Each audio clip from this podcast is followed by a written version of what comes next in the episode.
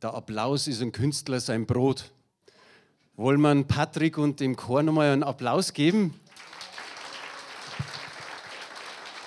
Vielen, vielen Dank, lieber Patrick. Vielen Dank, lieber Chor. Das war echt super. Und ich weiß, dass wir später auch noch ein paar Lieder bekommen. Ich begrüße euch herzlich willkommen. Schön, dass ihr da seid. Freue mich, dass etliche den Einladungen nachgekommen sind und einfach hier sind. Der Raum hat sich schön gefüllt. Freue mich, dass nicht nur die Gemeinde alleine da ist, sondern eben Gäste mitgekommen sind. Ich begrüße auch die, die bei, per Livestream zuschauen. Schade, dass ihr nicht kommen konntet, aber immerhin habt ihr einen guten Einblick von zu Hause aus. Ich stelle mich kurz vor. Thomas hat ja gefragt, wie heißt ihr alle mit Vornamen? Mein Name ist Franz und ich bin ein echter Münchner. Und ich hoffe, ihr versteht mein Münchnerisch. Ich bin jetzt kein echter Thalkirchner, wenn ich auch schon da länger wohne, sondern eher ein Schwanderler her.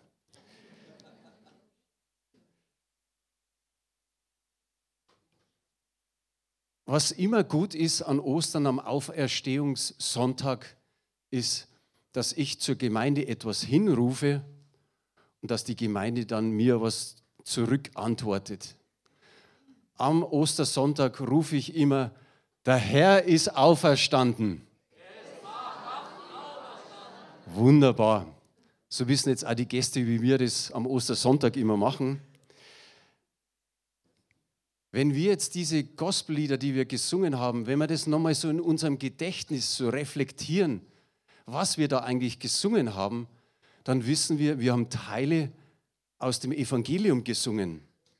Der Gospel heißt ja aus dem Englischen Good Spell, was so viel heißt wie Evangelium, gute Nachricht. Und das Evangelium ist wirklich gute Nachricht. Es ist die frohe Botschaft, die wir einfach jeden Sonntag hören müssen, jeden Tag hören müssen.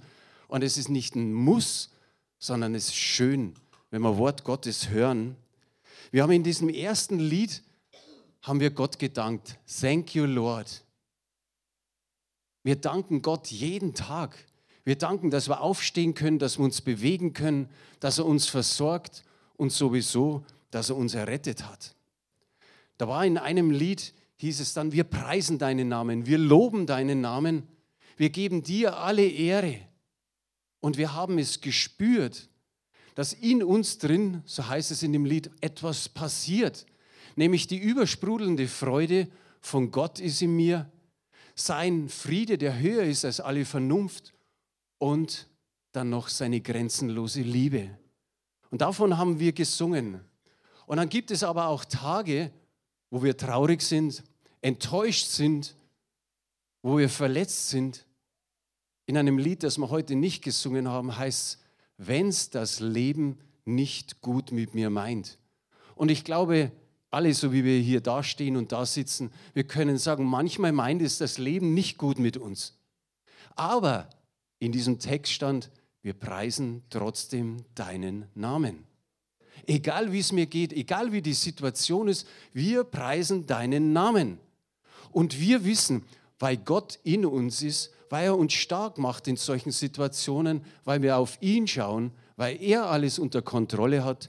Und dann sagen wir, wir können nie tiefer fallen als in die Hand Gottes. Und das ist das, was uns berührt, das, was uns Leben ausfüllt. Ich möchte jetzt nicht singen, da verschone ich Sie lieber. Meine Frau hat zwar gesagt, so eine schlechte Stimme hast du gar nicht, aber ich möchte das Kernstück des Evangeliums in ein paar Minuten weitergeben. Es gibt in, einer, in der Bibel eine Stelle, die fasst es ganz kurz zusammen. Und das können wir vielleicht, Blessing, wenn es möglich ist, einblenden. Da steht einfach als Überschrift das Kernstück des Evangeliums. Es ist aus der Apostelgeschichte 10 ab Vers 38 bis 43. Und da heißt es, ihr wisst von Jesus aus Nazareth. Der von Gott versprochene Retter ist von Ort zu Ort gezogen. Er hat überall Gutes getan und alle geheilt, die der Teufel in seiner Gewalt hatte. Denn Gott selbst hatte ihm seine Macht und den Heiligen Geist gegeben. Gott stand ihm bei. Wir Apostel sind Augenzeugen für alles, was in Israel und in Jerusalem getan hat. Diesen Jesus haben sie ans Kreuz genagelt und getötet. Doch am dritten Tage hat Gott ihn wieder zum Leben erweckt. Danach ist er im Auftrag Gottes als Auferstandener erschienen. Zwar nicht dem ganzen Volk, aber uns, seinen Jüngern, die Gott schon im Voraus als Zeugen bestimmt hatte. Ja, wir haben nach seiner Auferstehung sogar mit ihm gegessen und getrunken. Jesus gab uns den Auftrag, dem ganzen jüdischen Volk zu sagen und zu bezeugen, dass Gott ihn als Richter über die Lebenden und Toten eingesetzt hat. Schon die Propheten haben alle über ihn gesprochen. Durch ihn, so haben sie es vorausgesagt, werden jedem Menschen seine Sünden vergeben, der an ihn glaubt. Der an ihn glaubt. In einer einfachen, aber doch mächtigen Art und Weise hat Petrus hier den Heiden erzählt, wer der Messias Israels ist. Petrus predigte zum ersten Mal vor einer größeren Gruppe von Heiden, also Menschen, die nicht zum Judentum gehörten. Und er hat ihnen einfach das Evangelium gepredigt. Es war ein Mann namens Cornelius. Er war römischer Hauptmann. Und er hat den Petrus rufen lassen. Und er hat gesagt, komm, die ganze Familie muss dabei sein, die ganze Verwandtschaft, seine Freunde und sogar seine Knechte, damit sie diese Botschaft hören. Und Petrus wurde eben von ihm gerufen, von dem Cornelius, von dem Hauptmann, um einfach diesen Menschen zu sagen, was Gott ihnen oder was Gott ihm aufs Herz befohlen hat. Und wir kennen das, wir sagen in Bayern immer, wir reden gar nicht lange um einen heißen Brei rum. So hat es Petrus auch gemacht. Er hat einfach das gesagt, was Gott ihm befohlen hat. Nämlich, dass Jesus von Gott gesandt war, dass er ihm den Heiligen Geist gab, dass er mit Kraft und Macht ausgerüstet war, um was zu tun? Um Gutes zu tun. Genau das hat er dann auch getan. Und obwohl in der Bibel nichts drinsteht von Trinität, also das Wort Trinität kommt in der Bibel nicht vor. Obwohl da nichts drinsteht von Dreifaltigkeit oder Dreieinigkeit, sehen wir trotzdem in diesem Bericht des Petrus, da spricht Gott, der Vater, in seinem Sohn Jesus Christus durch den Heiligen Geist. Und er spricht zu dieser Menge an Menschen. Und er sagt Folgendes, Gott sandte seinen Sohn auf diese Erde. Und genau das ist der Grund eigentlich, warum wir an Weihnachten uns beschenken. Weil Jesus auf diese Welt gekommen ist. Er ist das Geschenk Gottes an uns, an jeden Einzelnen von uns. Und mit der nächsten Bibelstelle kommen wir einen Schritt weiter. Das ist Johannes, dürfen wir gerne einblenden. Johannes 3, Vers 16. Das ist eigentlich wahrscheinlich die bekannteste Stelle, die es in der Bibel gibt. Denn so sehr hat Gott die Welt geliebt, dass er seinen einzigen Sohn gab, damit jeder, der an ihn glaubt, nicht verloren geht, sondern ewiges Leben hat. Jesus ist das Liebesgeschenk Gottes an uns. Es ist sein Liebeserweis oder Liebesbeweis, wie man es auch immer ausdrücken möchte. Wer an ihn glaubt, heißt er, der hat ewiges Leben. Kürzlich habe ich im Radio eigentlich was, was ganz was Lustiges gehört. Ich habe mir gedacht, so in der Werbung, jetzt musst aufpassen. Sagt doch diese Person, machen Sie den Deal Ihres Lebens. Und ich habe mir gedacht, Franz, jetzt musst du aufpassen, was der Deal deines Lebens ist. Und dann sagt die Person, machen Sie einen Darmcheck. So ähnlich ging es mir auch. Also, wir müssen drüber lachen, wir müssen schmunzeln. Aber ein Magen-Darm-Check ist wirklich lebenswichtig. Und ich hatte in den 90er Jahren sechs Jahre lang Colitis ulcerosa, das heißt chronische Dickdarmentzündung. Und um es kurz zu machen, Jesus hat mich geheilt. Ich hatte den Glauben einfach. Halleluja, alle Ehre sei ihm. Ich hatte den Glauben einfach, ich habe ein Wort von Gott empfangen, du wirst hier geheilt auf Erden. Ich wusste nicht die Zeit, aber es ist so passiert. Und darum sage ich, so ein Check ist natürlich wichtig. Aber das Zeugnis erzähle ich vielleicht ein anderes Mal. Kommt einfach öfter in die Gemeinde, dann kriegt es irgendwann mit. Aber jetzt zum, zu unserer Geschichte. Der wirkliche Deal unseres Lebens ist, bitte Jesus um Vergebung deiner Schuld, deiner Sünden. Bitte ihn einfach um Vergebung deiner Sünden. Folge ihm nach, glaub an ihn und verbringe die Ewigkeit mit ihm. Jesus kam, und das habe ich vorher vorgelesen, er kam, um Gutes zu tun. Es war viel Gutes, was er getan hat. Und es bedeutete für die Menschen, sie brauchten Hilfe, sie brauchten Befreiung, sie brauchten Heilung, sie brauchten Veränderung ihres Lebens. Und ganz ehrlich, jeder, der so vor dem Punkt steht, soll ich mein Leben Jesus anvertrauen, der weiß, ich brauche Veränderung in meinem Leben. So ging es mir auch. Und dann tat Jesus Wunder, so heißt es, und er heilte alle, die in der Gewalt des Teufels waren. Viele rannten ihm nach. Warum?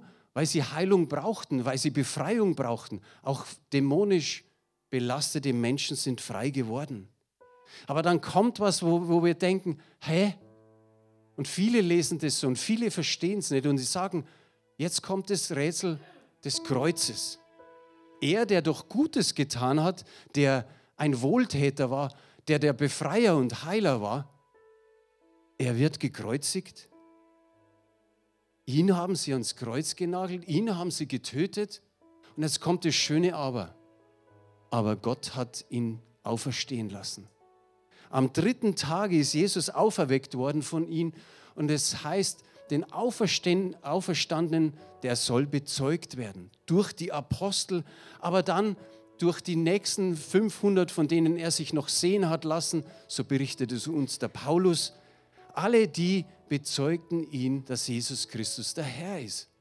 Jeder, der es wissen wollte. Und es geht bis zum heutigen Tag hin. Und das eine ist, er ist der Retter der Welt. Er ist der Retter der Welt. Wir können es uns kaum vorstellen. Er ist für uns ans Kreuz gegangen. Und zum anderen ist er der Richter über die Lebenden und die Toten. Als Retter dass er alle Schuld auf sich genommen hat. Man kann sich's nicht vorstellen, aber alle Menschen, die gelebt haben, die jetzt leben und die noch leben werden, all diese komplette Schuld hat er auf sich genommen und hat diese Schuld ans Kreuz gebracht durch seinen Tod. Aber wie gesagt, er ist auferstanden und er lebt und er wird eines Tages wiederkommen. Petrus schließt damit und er sagt, alle Propheten haben über ihn das vorausgesagt. Und dann sagt er, dass jedem Menschen seine Sünden vergeben werden, dem, der an ihn glaubt. Dem, der an ihn glaubt. Das ist für jeden individuell sein Glaube. Glaube ich es oder glaube ich es nicht? Ich schließe diesen ersten Teil, ich komme dann nochmal später für zwei, drei Minuten mit einer Bibelstelle aus dem Römerbrief. Römer 10, Vers 9. Ganz, ganz wichtig, da steht es ganz klar drin. Denn wenn du mit deinem Mund bekennst, Jesus ist der Herr, und von ganzem Herzen glaubst, dass Gott ihn von den Toten auferweckt hat, dann wirst du gerettet. Das ist die Aussage der Bibel. Dann wirst du gerettet. Ein für alle Mal muss nicht wiederholt werden, sondern du hast die Ewigkeit bei Jesus. Das ist wie so ein kleiner Vertrag mit Jesus, nicht mit irgendjemand. Das ist also die Osterbotschaft. Das ist die Freudenbotschaft. Das ist die Auferstehungsbotschaft, dass der Sieg vollbracht ist. Wie es an, an, am Karfreitag heißt, Jesus hat ausgerufen, es ist vollbracht. Amen. Es ist vollbracht. Das ist die Freude, die wir sagen können. Wir hätten diese Strafe verdient, aber Jesus ist für uns ans Kreuz gegangen. Und ich denke, so in dieser Freude oder mit dieser Freudenbotschaft freue ich mich, wenn der Chor nochmal nach vorne kommt und wenn er uns nochmal, ich glaube, zwei Lieder jetzt, die kennt jeder. Diese zwei Lieder, die habt ihr wahrscheinlich schon als, als Baby nicht, aber, aber als Kleinkind gesungen. Und da freuen wir uns jetzt drauf. Vielen Dank, Patrick, und vielen Dank, ihr Lieben vom Chor. Wir freuen uns schon drauf. Genau, und nicht vergessen, die Chor, die Chor heißt eigentlich wir alle, ja? Und wenn wir diese traditionellen Lieder singen,